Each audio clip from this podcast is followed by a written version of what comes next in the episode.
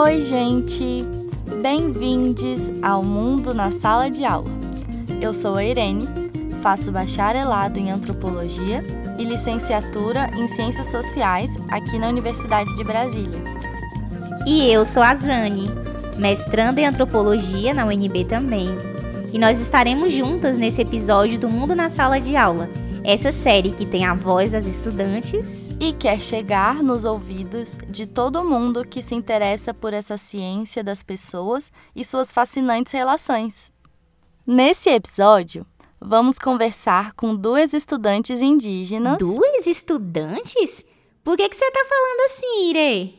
Ah, é, esqueci de falar. Nesse episódio, estaremos experimentando a linguagem neutra e não binária no sistema ELO, que substitui os pronomes ele e ela por elo, dele por delo, adjetivos como bonito e bonita por bonite, todos por todes, quando são pronomes relativos, ou seja, quando não se referem a ninguém especificamente.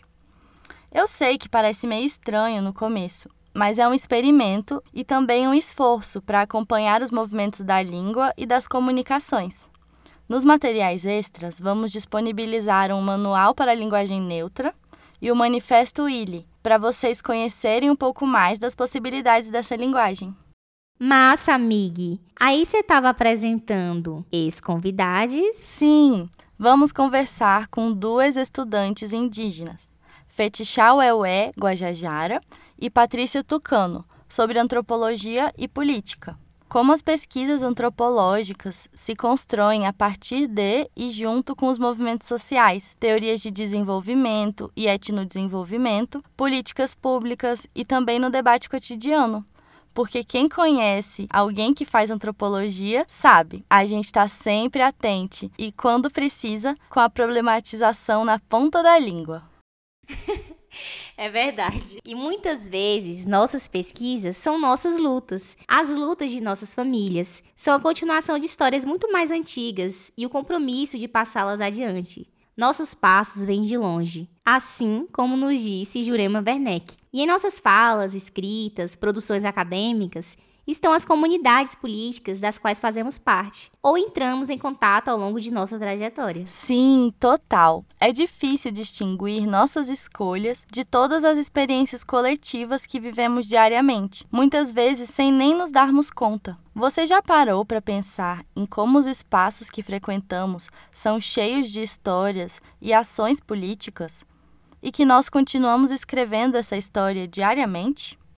Muitas coisas que pra gente hoje é normal, cotidiana, é resultado de muita luta de grupos e movimentos sociais, como as nossas próprias escolas públicas, universidades, nossos hospitais, casas, nossos territórios. E que, ainda hoje, a nossa participação constrói esses espaços, física e simbolicamente, né?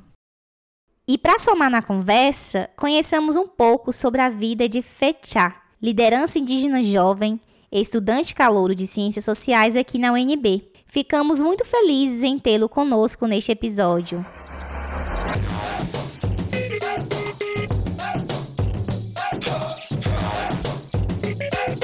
Deixa eu te mostrar quem protege a minha terra.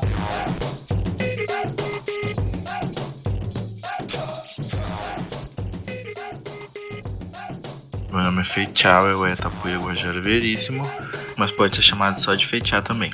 Eu venho do povo Guajajara, lá do Maranhão, por parte de mãe, e do povo Funil Tapuia, por parte de pai aqui do Pernambuco. Mas eu nasci em Brasília, no território indígena, Santuário Sagrados Pajés, né? Primeiro território indígena demarcado dentro do Distrito Federal. Tenho 21 anos, faço ciências sociais atualmente na UNB. Também faço parte do CITDF, que é o Conselho Indígena do Distrito Federal, sou conselheiro. Também atuo nas áreas da, da militância, digamos assim, da educação, demarcação de terras, ambiental e também LGBT no contexto indígena. Que legal! Você faz tanta coisa massa. E Fetiá, você pode nos contar sobre alguma experiência política que te marcou?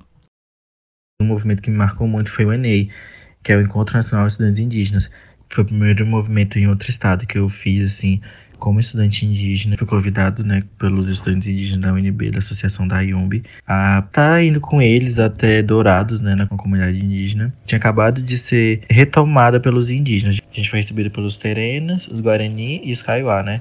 E quando a gente chegou lá, tinha acabado de ter um assassinato de um jovem, de uma liderança, por causa desse genocídio que não para, esse extermínio contra os povos indígenas. E isso me tocou muito, porque quando a gente chegou, a gente teve toda uma restrição, né?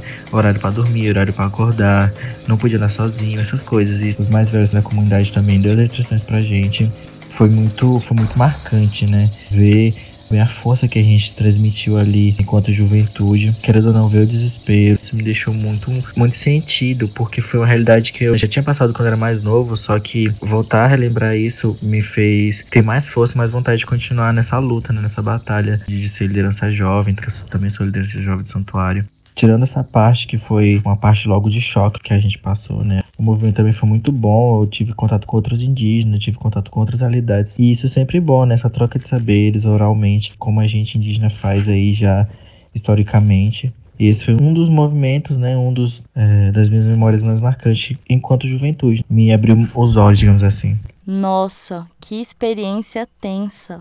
E que força vocês tiveram para enfrentá-la e apoiar a comunidade lá. Mas então, desde muito cedo, você trilha uma trajetória na militância, né? Como tudo aconteceu?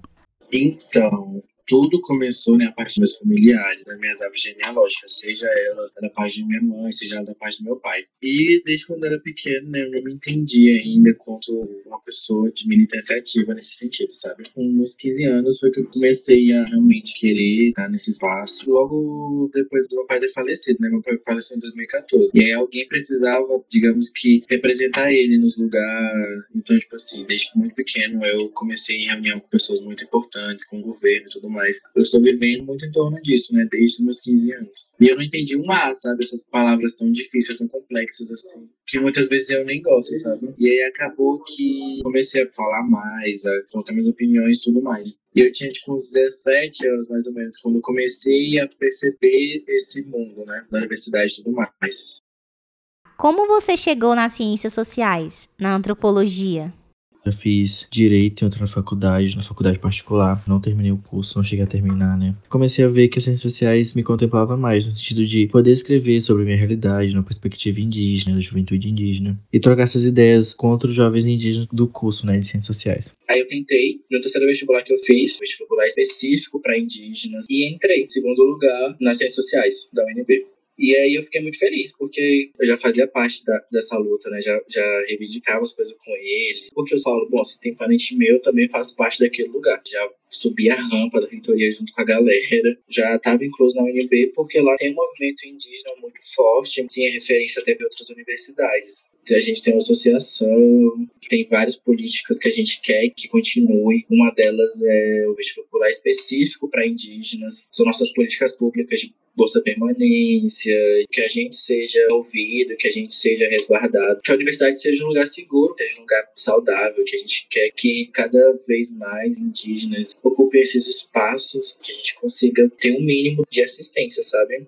Por exemplo, a questão da maloca aconteceu a partir de um movimento de estudantes indígenas que reivindicaram espaço, porque o nosso CA era debaixo de uma árvore, a gente não tinha espaço, depois a gente conseguiu um espaço menor, e aí hoje em dia a gente tem a maloca, né, que é o nosso espaço, que a gente se sente representado, que a gente se sente acolhido, sabe? Então que a UNB olhe para os indígenas, entenda nossas especificidades de cada povo, de cada etnia e tudo mais.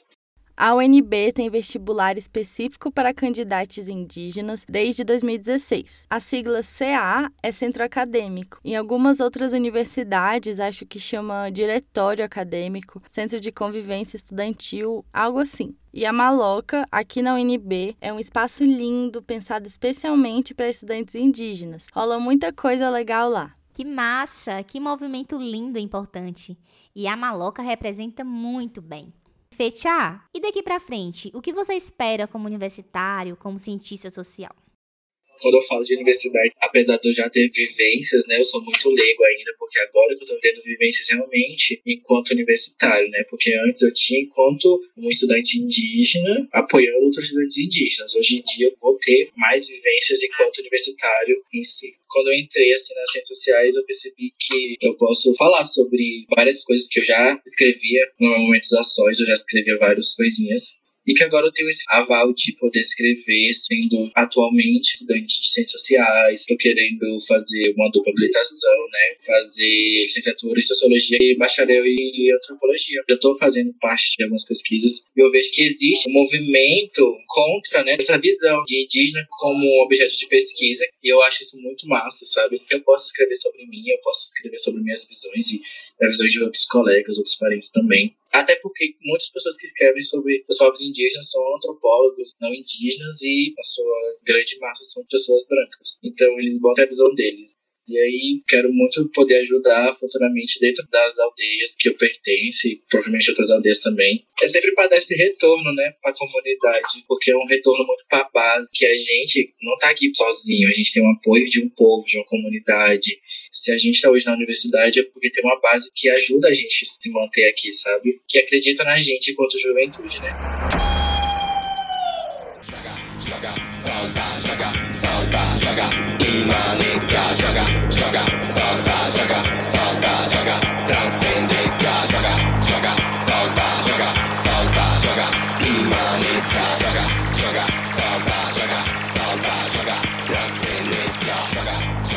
Com essa história, fica muito evidente como, antes de sermos estudantes, somos pessoas políticas e muitas vezes usamos da militância, nos alinhamos a lutas coletivas para conquistar espaços, como uma vaga na universidade, por exemplo. E isso deve ser motivo de orgulho, deve ser ressaltado entre nós.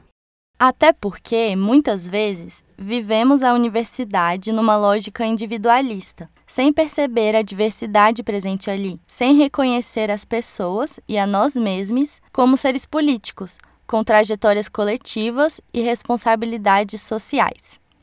E a trajetória do FETIA nos inspira a valorizar de onde viemos, para dar sentido aonde estamos e onde queremos chegar. Mas sim, sim, até a gente se situar no meio de tanta coisa que rola na universidade e ao redor, demora um pouco. É tempo para a gente conhecer os diversos núcleos da nossa universidade, os centros acadêmicos, colar nas assembleias, nas rodas de conversas, nos bons debates dentro das salas de aula e também nas festinhas, nos centros de convivência negra, indígena, de mulheres, nas semanas universitárias para conhecer as pesquisas e projetos desamigues e tantos outros espaços de troca que movimentam nossas ideias e nos trazem experiências e saberes vivos.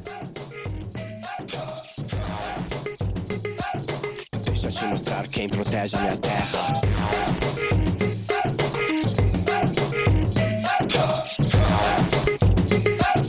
Deixa eu te mostrar quem protege a minha terra. Pois é, e depois que já trilhamos nossos caminhos até a universidade, como contribuir cientificamente e dar sentido às nossas trajetórias, às bagagens de nossas comunidades, famílias, bairros, ao retorno à base que o Fetiá tanto nos disse. A Patrícia Barbosa, do povo tucano, que cursa literatura, e sua professora de pesquisa e antropóloga, Artionka Capiberibe, ambas da Unicamp, têm uma história bem legal para nos contar sobre isso. Elas estavam com a gente lá no episódio Vozes na Floresta e na Universidade, o quinto da primeira temporada do Mundaréu. Se você ainda não ouviu esse episódio, vai lá depois, escuta, ele é muito bom e vai contribuir bastante para a gente se entender por aqui. A história da Patrícia e a história do Fechá têm muitas coisas em comum. A Patrícia vem de uma família de lideranças indígenas, lá da região do Alto Rio Negro, no estado do Amazonas. Ela também passou no vestibular indígena, na real, na primeira vez que aconteceu na Unicamp, em 2018. Neste tempo que está na universidade, assim como o Fechá, ela também tem percebido a necessidade de encontrar o seu espaço, falar da temática indígena. Ela participa dos coletivos de estudantes indígenas, recolhe denúncias e relatos de discriminação. É representante no Consul, o órgão mais alto da administração da Unicamp, e tem tentado também desenhar estudos e projetos que dialoguem com os direitos do seu povo. Vamos ouvir a Patrícia e a Artionca contarem um pouco de como a primeira marcha das mulheres indígenas contribuiu para esses projetos? Eu, pela primeira vez, mesmo estando no movimento há bastante tempo, mas pela primeira vez em Brasília, esse ano de 2019, eu pude acompanhar tanto o ATL como a Marcha das Mulheres, acompanhar principalmente neste contexto político, foi muito importante, principalmente o protagonismo das mulheres, né, que já saiu do ATL mesmo, as mulheres já se afirmando, então, a marcha foi uma iniciativa das mulheres indígenas que, além de inédita, ela veio muito muito a propósito, né? Parece uma reunião de energias no momento em que a gente está precisando de força, de fato, porque tem muitos ataques, muita tentativa de supressão de direitos. Então, teve essa coisa viva das mulheres de discutir vários temas, né? Se discutiu né, Patrícia? Sobre terra, sobre feminismo indígena, né? Sobre protagonismo, sobre entrada na política.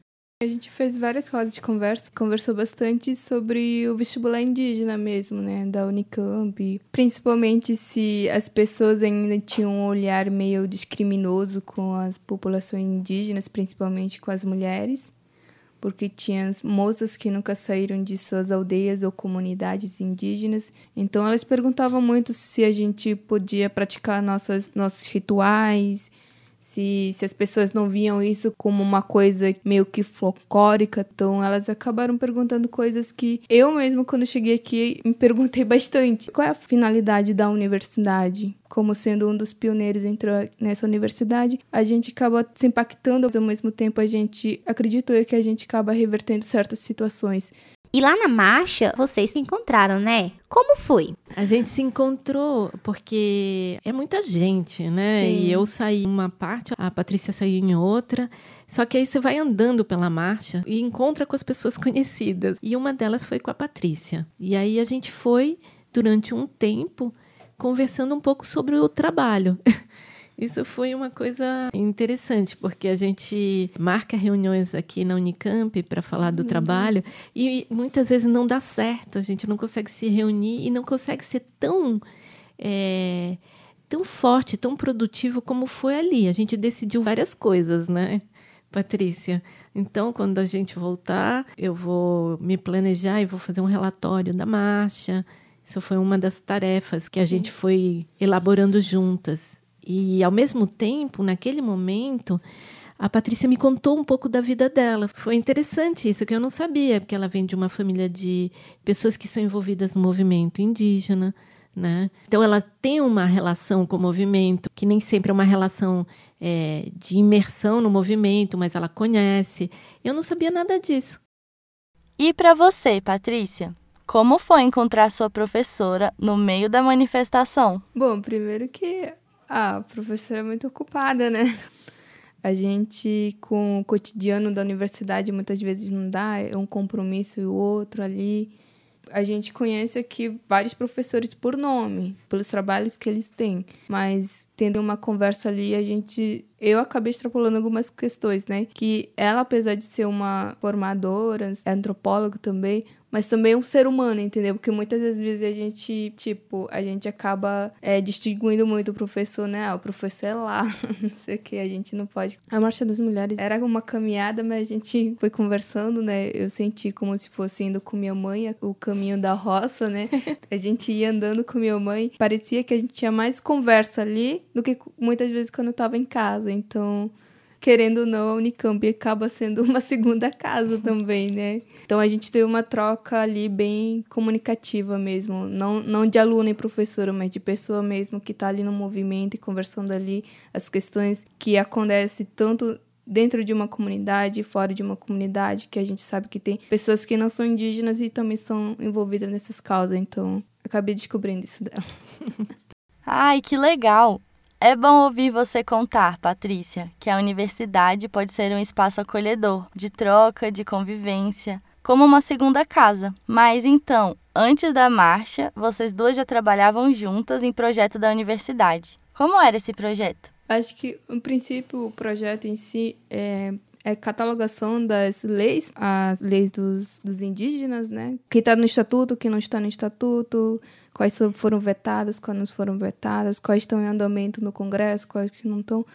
Era isso no começo, mas eu acho que a gente acabou tendo um rumo diferente, mas com uma perspectiva do que aconteceu dentro do movimento também, né, professora? Uhum. É, o, o projeto em si era bastante técnico, né? É, é isso, catalogar as proposições legislativas que tramitam no Congresso Nacional com a temática indígena, sobretudo sobre terra. Só que a execução do projeto, que envolve cinco bolsistas, teve algumas complicações. Né, que eu não previ no projeto. Então, comecei a pensar junto com os bolsistas o redirecionamento das atividades de cada um deles. E o da Patrícia ainda não sabia bem para que lado direcionar.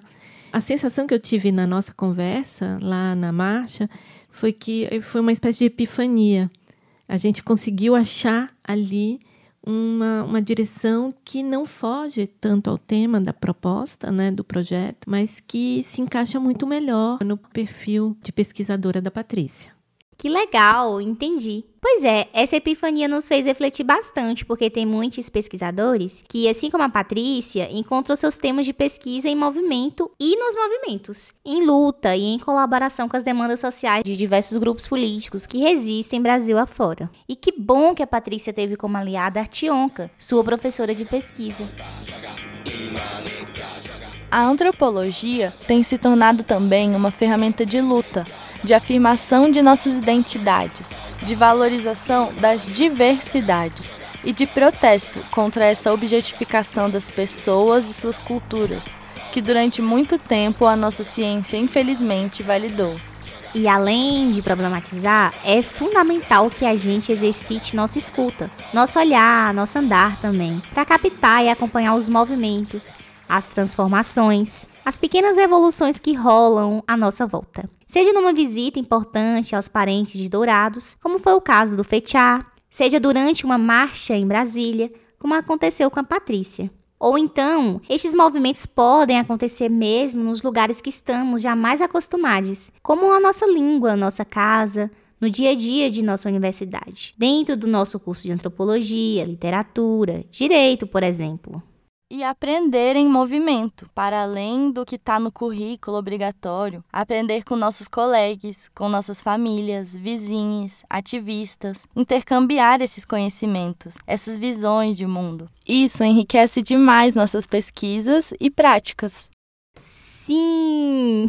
Um pouco da ideia deste episódio é incentivar mesmo as estudantes a conhecerem, experimentarem as tantas intervenções culturais e políticas que estão rolando, muitas vezes gritando mesmo para serem notadas, dentro e fora da universidade, nos lugares que frequentamos. E a reconhecerem esses espaços como de construção coletiva e ativa de conhecimento, para pensar diferentes formas de desenvolvimento para a sociedade, como espaços de teorização e prática antropológica e até para outras áreas também. Bom, estamos terminando mais um episódio da série Mundo na Sala de Aula. Espero que vocês tenham gostado, que tenha feito sentido para vocês também.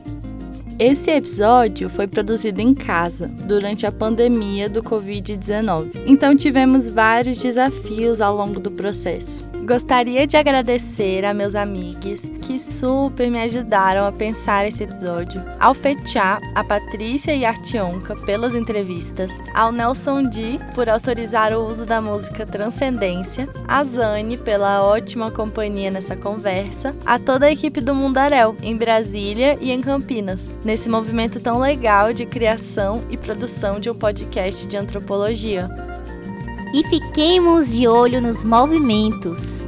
Sejamos inspirados por eles. É isso aí. Abraços, pessoal. Tchauzinho.